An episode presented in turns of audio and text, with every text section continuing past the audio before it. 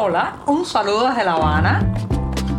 Les habla Joanny Sánchez, cubana, periodista, ciudadana, y les traigo este cafecito informativo recién colado y sin azúcar para despertar.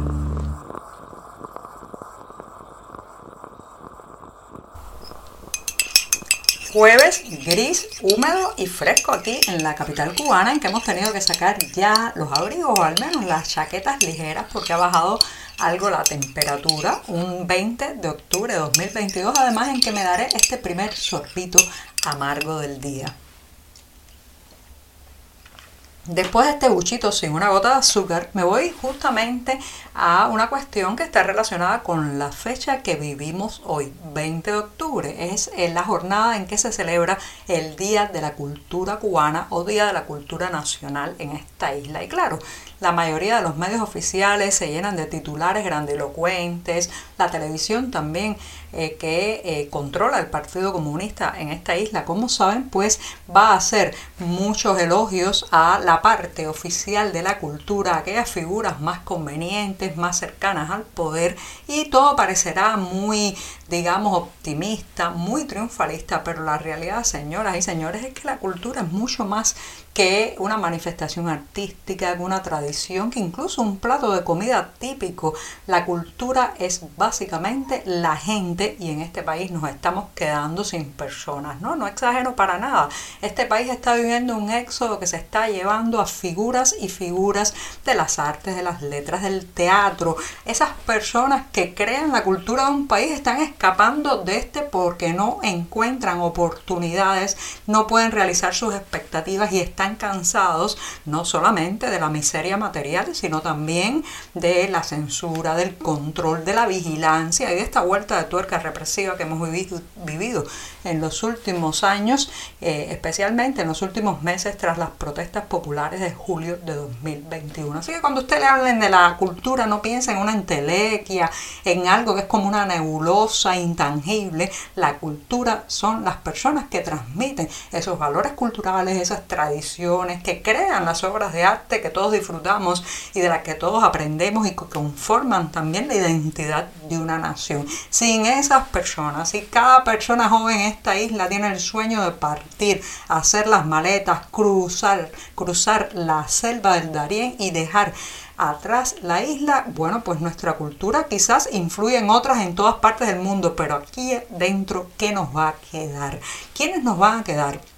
Los más oficialistas, los más eh, sintonizados con el poder, los más conformes, los más mediocres, lamentablemente hay que decirlo así, los más talentosos, los más emprendedores, la gente rebelde que revoluciona la cultura de un país, esa se nos está yendo. Pero ¿saben otra cosa? La cultura necesita libertad, libertad de expresión y de difusión para llegar con toda su fuerza, su frescura y su carácter renovador a todas las partes de un país. ¿Y qué está pasando aquí? Que hay demasiadas listas de temas prohibidos, demasiadas figuras que están en las listas negras todavía, que su música no se puede difundir, sus nombres no se pueden mencionar, su obra no se puede estudiar en las escuelas. Hay demasiados tijeretazos en la cultura cubana que está regida ahora mismo por burócratas, personas que de cultura saben muy poco, pero aplauden, eh, también, bueno, pues se dedican a la extensa tarea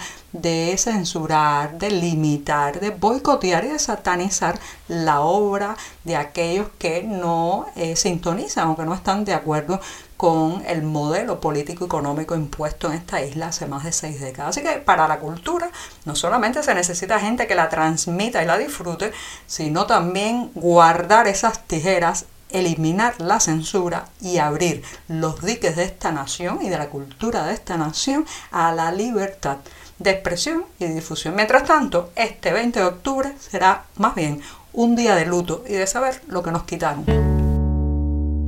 La central termoeléctrica Antonio Guiteras, que está ubicada en la provincia de Matanzas y es la mayor planta de este tipo que tiene Cuba, estará fuera de servicio nada más y nada menos que tres meses. El anuncio se ha dado a conocer este miércoles y pone ya en entredicho lo que todos sabíamos y es que se pueda cumplir la promesa hecha por el régimen cubano y específicamente por la figura de Miguel Díaz Canel en los medios oficiales de que para diciembre se solucionaría el problema energético que nos está golpeando desde hace meses, pero que se agudizó especialmente durante el verano. Saliendo de funcionamiento la termoeléctrica Antonio Guiteras, esa posibilidad de resolver el tema energético para fin de año se vuelve una absoluta quimera, otra promesa rota, otro plazo traicionero de los que tantas veces hemos vivido que se concreta en nada, que se termina diluyendo y que termina siendo un revés también para la ciudadanía que tanto ha reclamado por la recuperación, el mantenimiento y el restablecimiento de la energía eléctrica. Ya saben que a lo largo de todo el país se siguen sucediendo los largos apagones que traen casi siempre aparejado también un cacerolazo como lo ocurrido la noche de este miércoles en Holguín. Así que ya saben, la mayor termoeléctrica de Cuba saldrá del aire tres meses para reparaciones y en ese momento muy probablemente escuchemos muchos cacerolazos en las calles cubanas.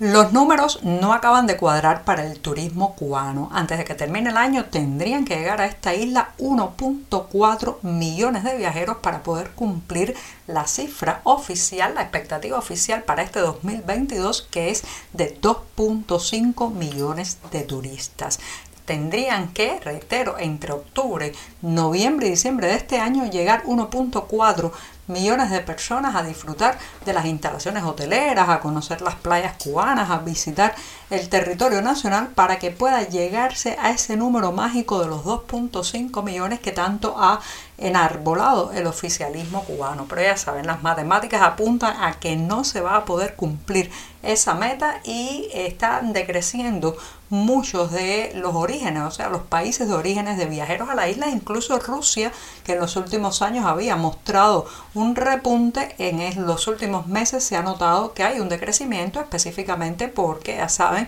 las sanciones que ha impuesto a Rusia la Unión Europea para impedir que pasen, sobrevuelen los aviones rusos sobre territorio europeo debido a la invasión eh, de Moscú a Ucrania. Bueno, pues todo eso ha limitado la llegada de turismo ruso a la isla, pero también, señoras y señores, no nos engañemos, es que el destino Cuba no acaba de ser un producto competitivo con otros de la zona como República Dominicana y Cancún por sus elevados precios, sus bajos estándares y el caos monetario que hay en esta isla que desestimula o hace perder el entusiasmo a cualquiera que se informe un poco de cómo está la situación ahora mismo aquí. Y ya llegó el momento de despedir este programa de jueves en el que digo adiós con la eh, recomendación de que estén atentos a que el próximo 29 de octubre en la ciudad de Miami, Estados Unidos, se le hará un homenaje al poeta guano Ángel Cuadra Landroe. Será un evento que se organizará en el Parque Félix Varela de esa ciudad y está de la mano de los gestores que son nada más y nada menos que el Pen Club de Escritores Cubanos en el Exilio. Cuadra Landrove escribió varios libros de poesías y fue homenajeado con prestigiosos galardones. También fue prisionero político en Cuba. Así que ya saben, el 29 de octubre un homenaje a Ángel Cuadra Landrove y los detalles, como siempre, en las páginas del diario digital 14 y medio. Muchas gracias esta mañana, el último cafecito de esta semana. Por hoy es todo. Te espero mañana a la misma hora. Síguenos en 14medio.com. También estamos en Facebook, Twitter, Instagram y en tu WhatsApp. No olvides, claro está, compartir nuestro cafecito informativo con tus amigos.